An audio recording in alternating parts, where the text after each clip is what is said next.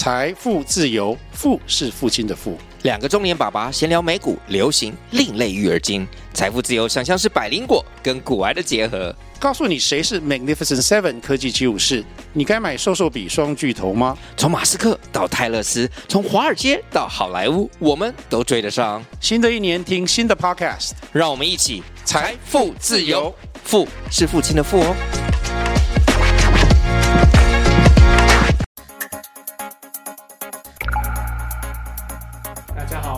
中，我是威力，欢迎收听冰角新闻。最近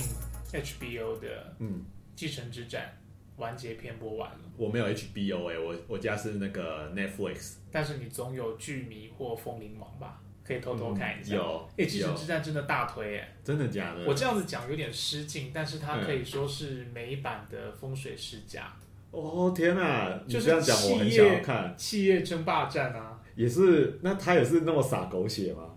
我觉得他质感好很多。我这样讲其实应该会得罪非常多喜欢这部戏的人。哦，他应该是要得什么格莱美奖那种等级，他得了很多奖。哦对，风水世家应该是就没有呃没有风水世家那种很就是你看到会噗嗤笑一下的那种不会不会噗，嗤笑一下。嗯，但是坦白讲，里面每一个角色你都不会喜欢。哦，他就是勾心斗角，然后再写这种大企业里面子女怎么样互相争产，然后用计，嗯然后大家彼每个人都彼此相爱，但是又相爱相杀。嗯嗯对，所以是蛮写实的一部片。嗯嗯，然后他刚好又是在讨论这个媒体产业，哦，就是他的戏本身就是关于一个媒体业的大亨呃以及他的子女，然后关于这个企业经营权啊，要转移给谁，会不会被收购啊？嗯。然后像在美国的语境底下，这种大大的媒体其实都跟呃共和党、民主党，他这个这个这个戏里面的是共和党啊，就是跟这个党派其实有非常好的关系。嗯嗯嗯，就是它其实是在这个政治交易当中的一个重要的环节，嗯嗯对，所以谁能够掌握这个媒体，谁就可以拥有话语权。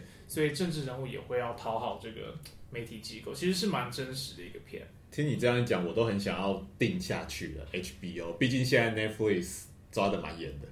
对，最近的这个关于网络上的这个串流平台啊，对。两大新闻，其中一个就是 Netflix 在抓共享账号了。对，哎，不过我到目前为止没有被抓到，因为跟我共享的人他不用电视，哦你知道他其实只抓电视。呃就是如果你的这个账号绑定在不同区域的电视的话，那就会出问题。我知道，因为我妈就说：“哎、那个 Netflix 现在不能看了，怎么办？” 这样子。哦，因为你们住不同地方，然后都用电视看嘛，对我妈是用电视看，然后你也用电视，对对对对，那就不行。对，可是因为像小哈跟我共用，嗯，小哈在高雄，但是他只用 iPhone 或电脑就可以。就可以，他不用电视。好，所以你可以跟你妈说，叫她用手机看就好。没没关系，就是我还是想要尽个孝道，我用电脑看就好了。你用电脑看就好。对对对对对，最好是你家那么大电视，不用用电脑看。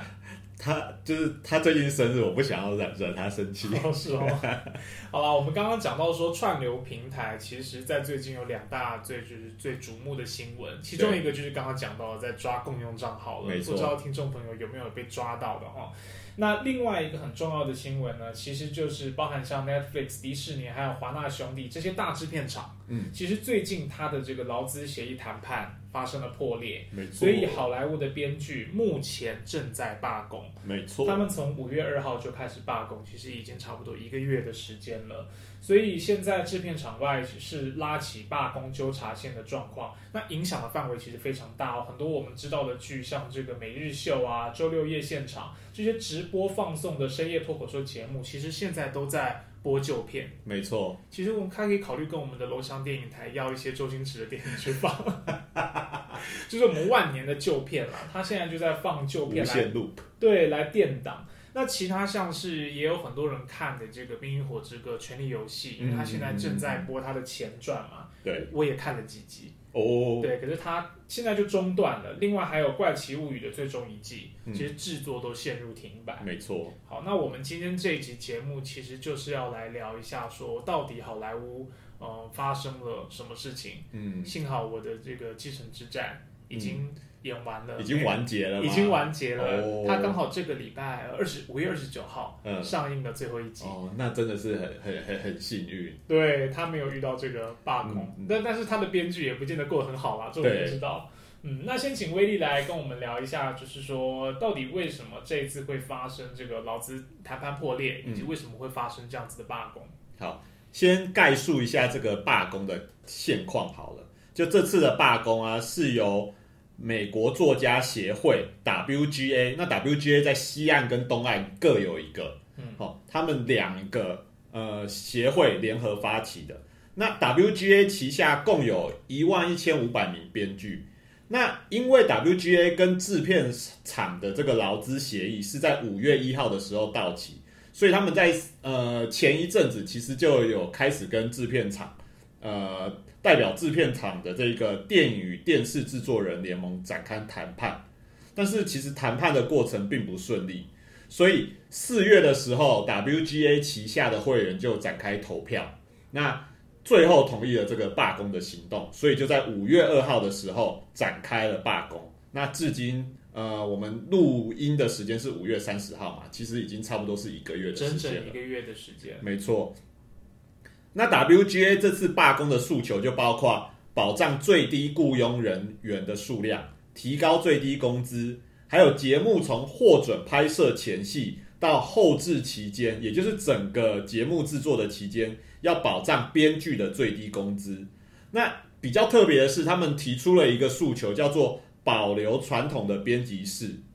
那这个是什么呢？我们等下会讲。根据 WGA 的估计啊，这些诉求预计会让制片厂每年增加四点二九亿美元的成本。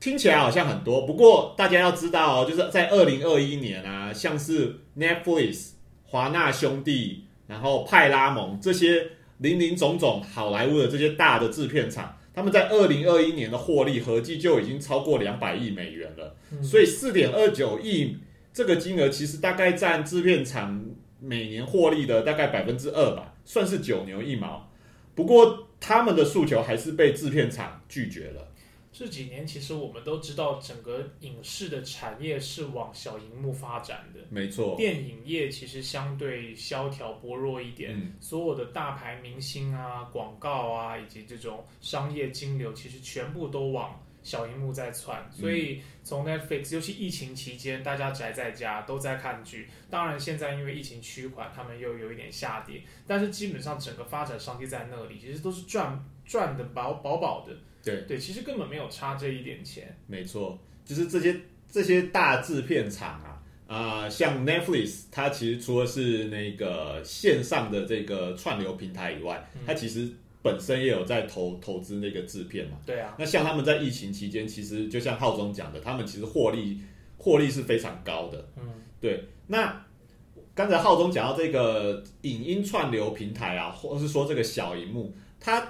对于整个好莱坞产业其实有很大很大的一个呃影响，或者是说改变。那如果就编剧这一块而言呢，就刚才讲到编剧这次罢工最主要的诉求就是要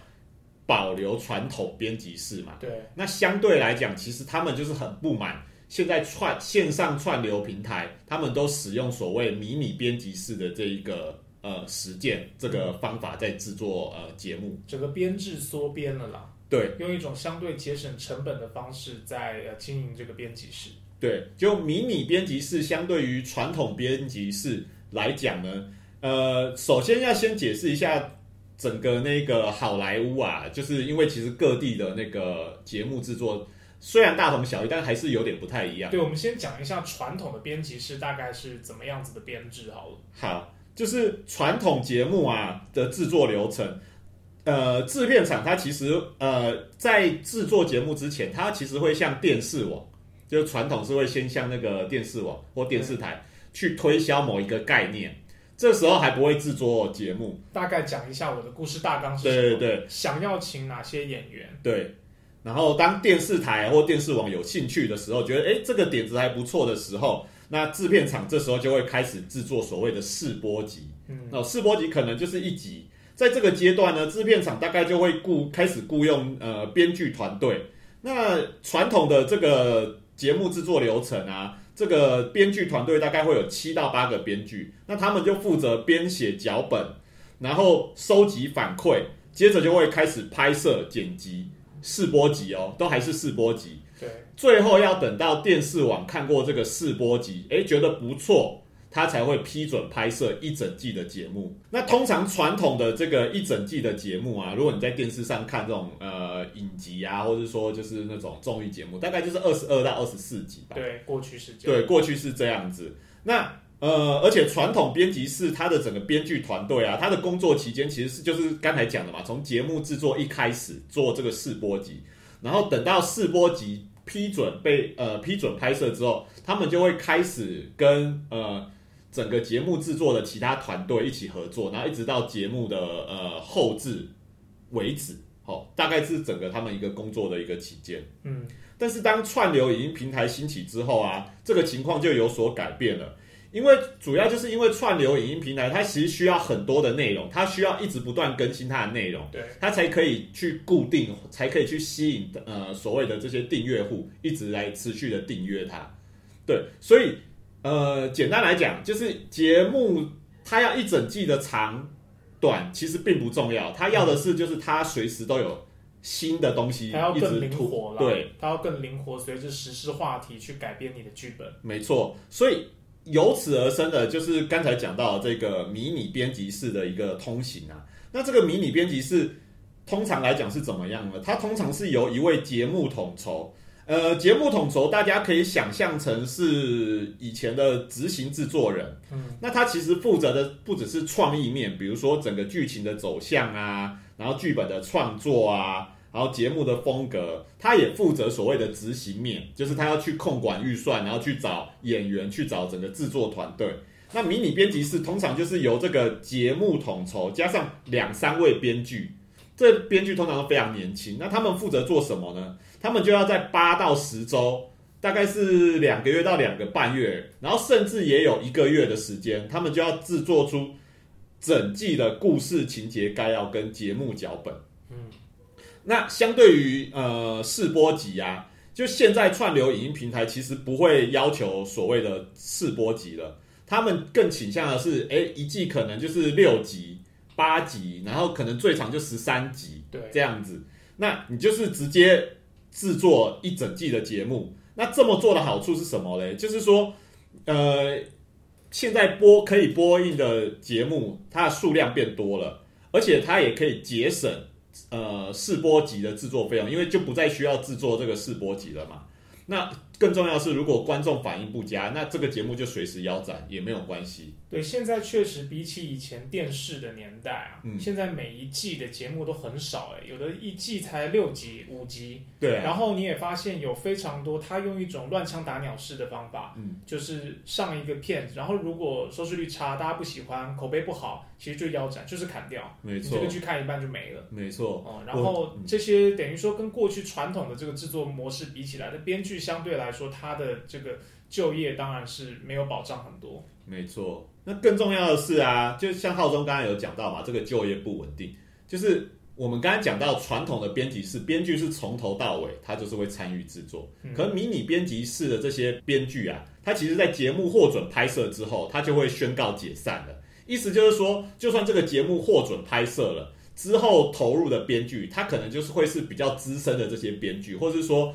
呃，现在很流行一个方式，就是找一些很有名的导演来来制作呃他的节目。就节目统筹可能从头到尾是同一个人，可是他会找一些很有名的导演来跟他配合这样子。然后这导演可能有自己习惯的搭团队对对对对对对对，现在现在的方式就是这样子，就是很很灵活很多元。嗯可是相对来讲，就是编剧，特别是年轻的编剧，他们的就业就是会极度的不稳定。就变免洗的啦。对，就是变免洗。第一句让你去试个市场水温，嗯，然后如果品牌打响之后，后面就没你的事了。对，对于制片厂来讲，迷你编辑室的好处当然就是可以压低人力的成本嘛。那制片厂它雇佣编辑的时间就缩短了，因为刚才讲到，就是可能就是最短就四周，最长也可能就十周这样子。而且它，而且制片厂也会以呃你不是正式雇佣为由，就说啊你就是只是迷你编辑室，你就是只是负责制作这一个整个情节概要跟那个脚本的嘛。嗯，所以他就会用这个原因为理由支付这些编剧更少的薪水，就现在有这个情况。那对于编剧而言呢，迷你编辑室其实增加了他们职涯晋升的难度，因为最主要就是说，他这些迷你编辑室的编剧，他没有办法参加后续的这个制作的过程，所以他就单纯他就把现在的整个影音产业的流程，就是把编剧跟制作就是一刀切。那编剧好像他就变成说。这些特别年轻的编剧，他就是一直在迷你编辑室写写剧本、写剧本，一直都是在试水温，从来没有从头到尾参与一个作品的完成过。没错，那像像举一个例子来讲好了，就是《权力游戏》原著小说的作者，他叫乔治·阿阿马丁啊。他其实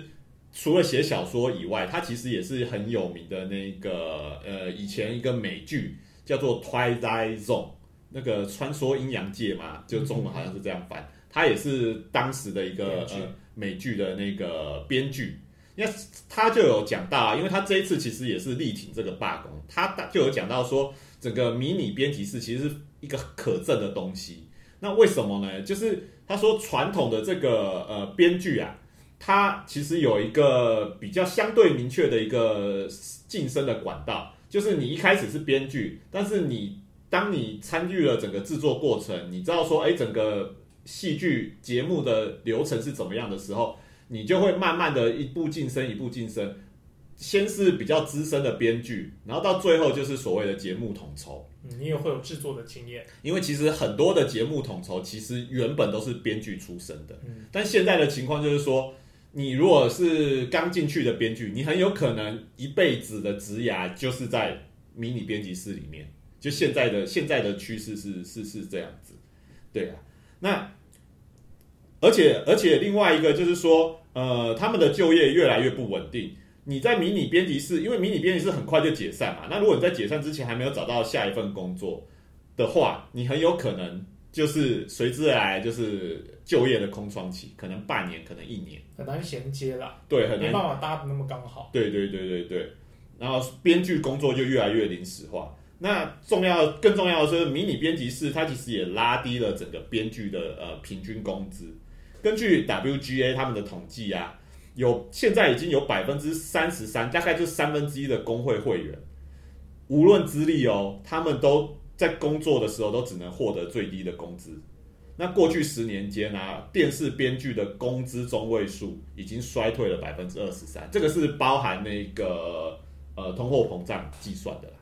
我觉得美国的这些编剧啊，他们应该很难想象台湾编剧的处境。看看我们的八点档，你，不要说什么迷你编辑室了，我们的八点档晚上就是他们在拍戏的时候啊，脚本都是热的，对，就是当天刚写好的脚本，对对，然后下午有什么时事，今天下午哪一个名人、哪一个政治人物有口误说了什么话，晚上你在剧里你就看到了，隔天你就看到了，对对对，就是他们是这样子，要立刻的拼出来一个。一个脚本的非常强，非常强，我都非常强。那目前其实从五月初开始罢工，已经呃发展了一个月的时间了嘛。整个罢工的效应其实已经很明确了哦，就是因为编剧罢工，刚刚有讲到说整个电视台它的都呃又开始用很多旧的节目来垫档，嗯，或者是说他用新闻跟体育直播节目来取代本来的这个深夜脱口秀的时段。对，那接下来可能秋季。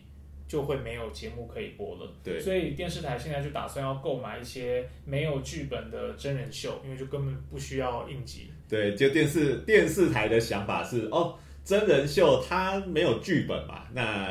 但是其实其实真人秀是有一个其实也有剧本。对对对对对对对，他但是他们现在就打算这样子来应应应付这个当务之急啦。对，不过现在其实就是整个好莱坞的编剧以外的其他环节啊，包含像很多演员跟主持人，目前基基本上都是支持编剧罢工的。像那个演员 Tom Hanks，他就也表态支持说，他呼吁呃电视台高层或影音串流的这些高层啊。应该坐下来跟 WGA 谈判，啊，寻求一种劳资之间的双赢。然后他也强调说，其实没有编剧就没有剧本，这些利益应该是要公平分配，包括那些创造内容的人，而不是全部由生意人来决定这个赚的份额。嗯嗯嗯嗯嗯，对，就是连连像汤姆汉克斯这样的演员都已经出面，就是力挺这个编剧罢工。那其实也不只是汤姆汉克斯啊。像是 NTV 的 NTV，它每年都会有一个奖项嘛。嗯，那那个主持人呃德鲁，他其实也说哦，今年我就不主持了。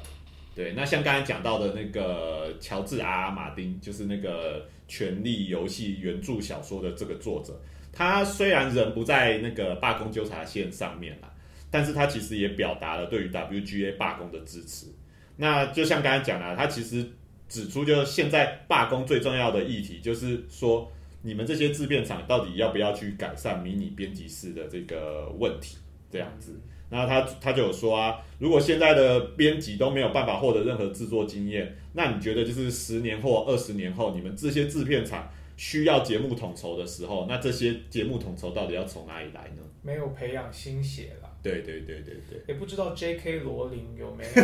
对这个事情表态哈？我查一下，我觉得他可能在忙其他，就是跟自己切身比较相关的事情。因为哈利波特不是也要拍新的系列作嘛？对啊，好像是也是哈利波特的前传之类的吧？现在前传到第几集我都已经有点，我我不知道哎、可是总之就是就是听说好像也会有增加更多的这个种族平权、政治正确的元素，嗯可能妙丽不会再是白人之类的，会有跨性别角色吗？可能会有，可能会有。对啊，哈利波特会那个像邓布利多其实就是啊，邓布利多不是跨性别，但他但是他后来出柜嘛。啊其实，在整个作品里面，我自己觉得其实看不出来，包括我本来是小说读者，呃其实看不出来他的性倾向。呃但是因为后面我我自己觉得是因为市场的需要，后来在是前传的部分就把它补上，哦再强调一下，这对，再强调一下。嗯，啊，只是在这个跨性别这这部分，J.K. 罗琳还不知道转不转得过来。对，对，但是我想应该都会影响到啦，因为如果他是正在拍摄或者撰写剧本阶段的，因为总不可能 J.K. 罗琳一个人，他一定是一个总顾问嘛，不可能他一个人把这个整个系列作品的剧本把它写出来啊。通通常底下一定是要有编，就是那些编剧对啊帮他写的。他一定是做一个最后的审定或者一个对对对大方向对抓方向的人没。错，没错。身为观众，就是希望这些好莱坞高层，虽然我在呼吁他们可能也听不到啊，就真的很希望好莱坞高层快点跟这些编剧好好谈吧，不然我们到秋天的时候就没有剧可以看了。你先赶快把你的那个 Netflix 家庭账号搞定吧。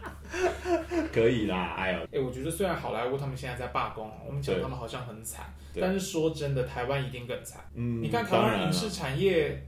哪有什么哪有什么工会这种东西啊？他们现在有职业工会啦，他们有啦，影视影视人员有影视人员有工会啦，职业工会吧？呃，对啊，对啊，嗯他们不会罢工的啊，呃，也没有什么集体议价的能力啊。嗯然后现在关于工时谈判根本就没有这件事情啊。嗯，对啊，所以我觉得整个这个作为一个劳工的这种想法还是很少。嗯嗯，尤其很多影视产业工作者就跟艺术家一样，他会觉得自己是一个、怎么讲啊，创作者，他也被灌输这种观念，嗯，然后你会很难去做这种工时的计算。嗯嗯哦，我们看到拍戏不也是这样子吗？嗯我们台湾的这个嗯剧组拍戏就是从早拍到晚，没日没夜的。嗯哦，然后你你这档戏这这场戏没有拍完的话，你就拍到半夜去啊。整个剧组包含摄影，包含什么团队就在现场跟着拍。对，就是这这几年大家社会有慢慢注意到，就是影视人员的劳动条件啊，特别就是死了人以后，对啊，就是所以所以其实就是呃，大家也会发现到哦，原来就是影视产业的这些工人他们的劳动条件、公安啊，然后特别是工时问题啊，嗯动辄十二小时、十四小时的这一种，所以其实也有一群影视人员他们慢慢在觉醒，在在想要推动一些改变啦。对啊，对对因为这里面一定还是有这个代间的差距嘛。可能老一辈会有老一辈的观念，但是更年轻的新进工作者就会觉得，哎呀，我进到这个产业里面，那我我的前景在哪里？没错，就会开始想要推动一些改变。嗯嗯嗯嗯嗯好吧，我们接下来就持续一起关注好莱坞编剧们他们罢工的后续进展。嗯。那除此之外，也希望大家一起关心台湾这个呃影视产业的发展，以及影视产业，特别是现在大家都说台湾台剧开始起来，对，但是台剧起来的同时，台剧工作者他们的这个劳动权益有没有一起起来、一起提升，嗯。这个是大家也需要同嗯，时关注的。好好，以上就是本期节目的全部内容。如果你喜欢我们节目的话，请给我们五星的好评，然后在网络上面可以多多推荐，把节目分享给你关心国际新闻的朋友。冰角新闻不止冰山一角，我们下周见啦，拜拜拜